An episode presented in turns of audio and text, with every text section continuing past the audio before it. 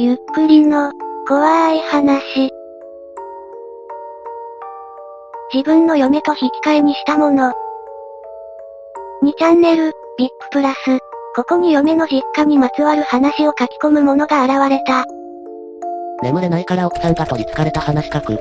どうやら過去の話のようです。何に取り憑かれたのでしょうかはよ、取り憑かれたとは。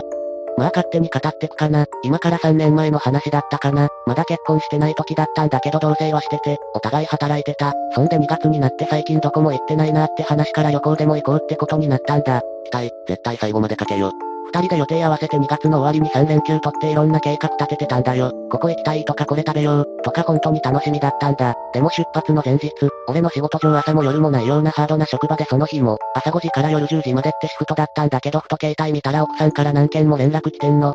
なんかあったのかなと思いながら電話し返すとめちゃくちゃ泣いててこっちはパニックよ。泣きすぎてなんて言ってるかほぼわからなかったけど要するに奥さんのおばあちゃんが亡くなったらしいのさ。まあ奥さん家庭環境が結構複雑でね。小学校の頃に両親離婚、母親に引き取られるも母、男にはまり育児放棄、父がそれに気づき父引き取る、父パチンカスで金なくて借金地獄、父方のばあちゃんに引き取られそこで育つ、亡くなったのはこのおばあちゃん、まあ育ての親が亡くなったらそりゃなくはな。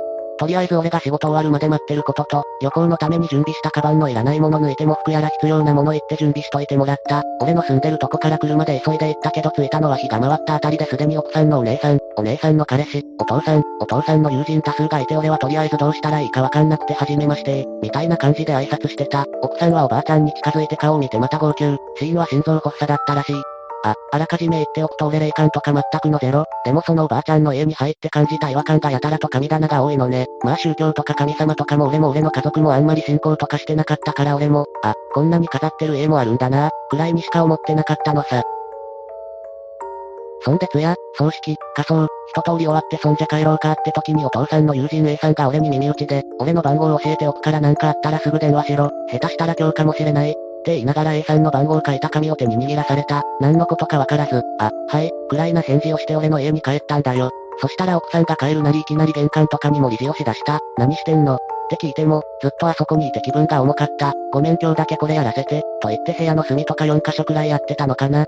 奥さんは霊感あるらしいんだけどこんなことするの見たことなかったし俺からすれば、まあこれやって落ち着くなら別にいいか、程度に考えてた。奥さんが死を待ってる間俺は着替えとかも服とかかけたりして二人とも疲れてたから終わってからとりあえず寝ようってことになって布団へ移動。横になってから少し喋って、嫁、おばあちゃんのそばにもっといたかった。って言ってまた泣いちゃった。この3日間くらい忙しすぎて悲しむ暇もなかったんだと思う。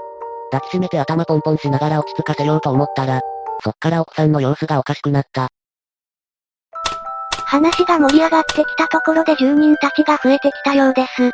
奥さんあんまりメンタル強くなくてよく職場とかでも追い詰められたりすると過呼吸になったりしててさ、そんな感じの呼吸状態になって必死になだめようとしてたのよ。抱きしめて背中さすりながらゆっくり呼吸しなとか言ってね。でもいつもなら10分くらいで治るんだけどどうも良くならなくて抱きしめるのやめて仰向けにさせたんだ。なんていうかね、目がおかしかった。すげえ真っ黒で瞳孔開いてんのかってくらいうつろな目で思いっきり見開きながら呼吸が荒れてんの。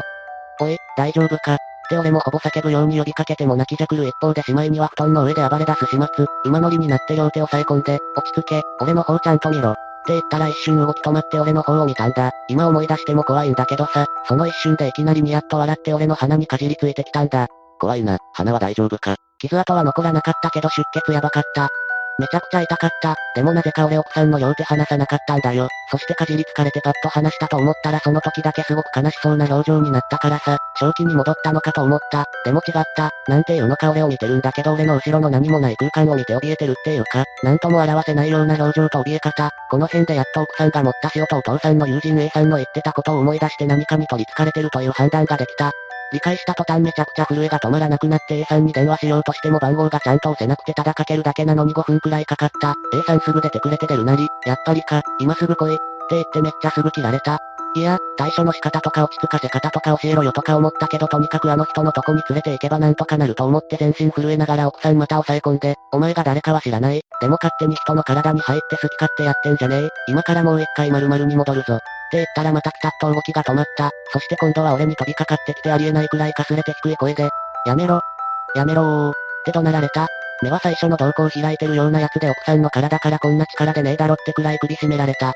もうこのままじゃ殺されると思って申し訳ないけど枕元に置いてた目覚まし時計で奥さんのこめかみあたり思いっきりぶん殴ったよ。首にかかった手の力が少し弱まってその隙に距離取って机の引き出しからガムテープ取ってて、足、腕と体をぐるぐる巻きにして車の後部座席に詰めて A さんの家に向かった。向かってる最中も後ろからは変なおたけびと規制が常に車を響かせてる状態。俺も本当にどうにかなってしまいそうだったよ。そんで A さんの家に到着。すでに A さん外で待っててくれて奥さん降ろそうとしたら A さんめっちゃ驚いてた。まあ顔が血だらけの男とガムテープでぐるぐる巻きで規制を発してる女。こんなカオスな二人が家にやってくるんだもんな。家に入れてもらったらなんか除霊師、みたいな人とその付き人みたいな人が合計で3人くらい、変なお経を唱えてもらったら奥さん規制発しなくなってそのまま倒れた。除霊師さん曰く、疲れて眠っているだけでとりあえずは大丈夫。それよりあなたに話さないといけないことがある。とのこと、何のことですか？と聞くと奥さんに取り付いたもののことだった。なかなか怖い。A さんは何者だ？父親の友人。んそれはわかるんだが、起きること予測して霊媒師用意して待ってるほどだからかなり内部事情に詳しいじゃん。ああそういうことね。それはこれから明かされていくであろう。しばし待たれよ。って書きになって寝れねえ。嫌な胸騒ぎもするから余計に。奥さんに取り付いたもの、それは例でもなくおばあちゃんの神棚にあった稲荷の神様だということだった。おばあちゃん神様とかへの信仰心すごくて毎日参拝して神棚掃除してお供え物してすごくよくしてたらしい。それでおばあちゃん亡くなったから誰が俺の世話すんだよ。って時に一番体に入りやすく、霊感も強い奥さんの体に入ってきたとのこと。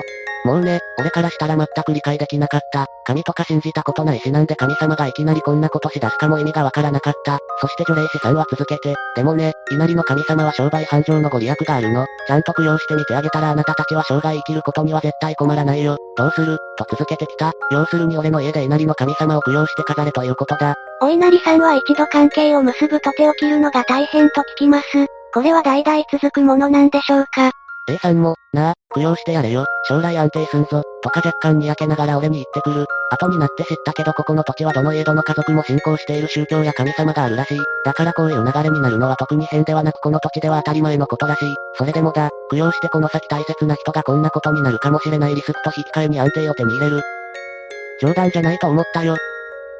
そうだよな、すぐに決められる話じゃないよな。ここの家で信仰する神様って一度しっかり祭り出したらそのままきちんと続けていかないと良くないっていうもんね。特に動物の場合ちゃんとすれば安定したご利益、代わりにおろそかにすれば不幸が起こるって結構両極端な存在のイメージ。うちも新築した時神棚買おうかと思ったけど、毎日ちゃんと祭れる自信なかったからやめたんだよな。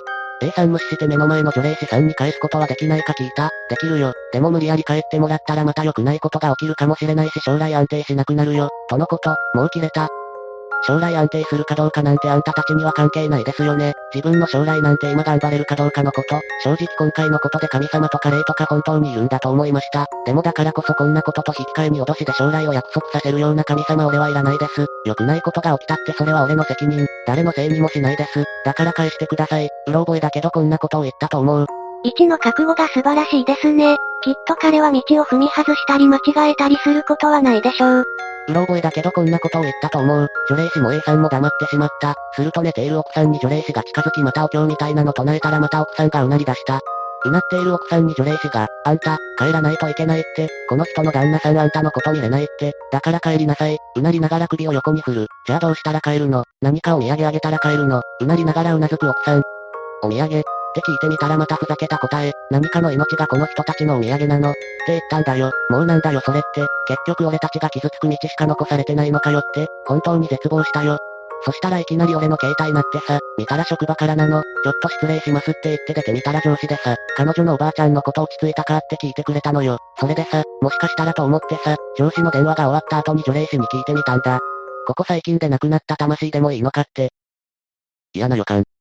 結果それでも大丈夫だった。稲荷の神様はこれでいいかっていう除霊師の質問にすぐ頷いて帰っていった。また、お経みたいなのを唱えられて奥さんはまた寝た。除霊師が帰り際に、一番やっちゃいけないことをやったね。どうなっても知らないよ、と言われた。除霊師帰った瞬間 A さんにも思いっきり殴られた。お前自分の将来捨てた挙句、お前の彼女の育ての親だぞ。その人の魂も足せて帰らせたのか。ふざけんな。この日は顔ばかり痛くなった。いきなり道を踏み外したねこの人。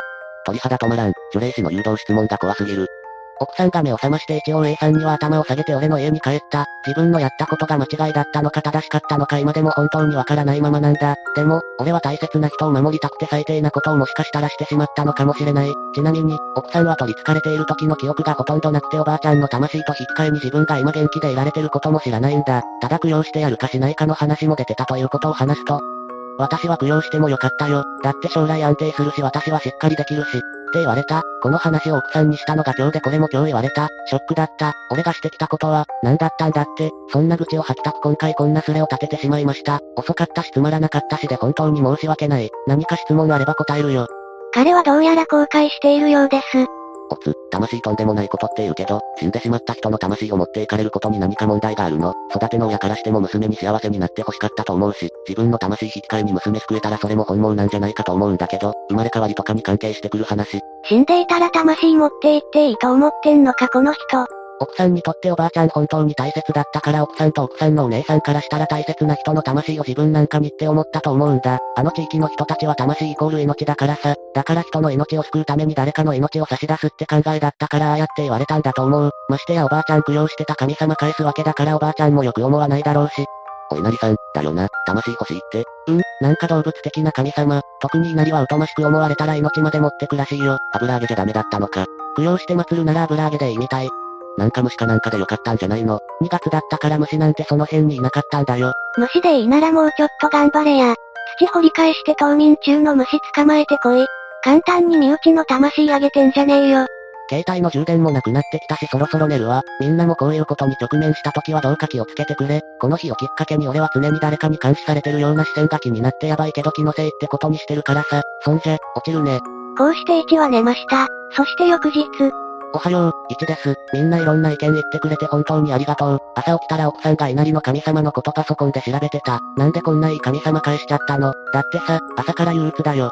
こうして1は消えていきました。このスレはその後少しの間、議論がなされていたようです。興味がある方は覗いてみてください。いかがでしたか？自分の嫁と引き換えに嫁の祖母の魂を生贄にしたお話でした。霊媒師や A さんはやっちゃいけないことをやったとか言うならもうちょっとは止めろよって思います。虫の魂でもいいとかのくだりも含めて登場人物が多少バカなのかな？って思ってしまいました。皆さんはどう思いましたか？感想をお聞かせください。ご視聴ありがとうございました。また見てね。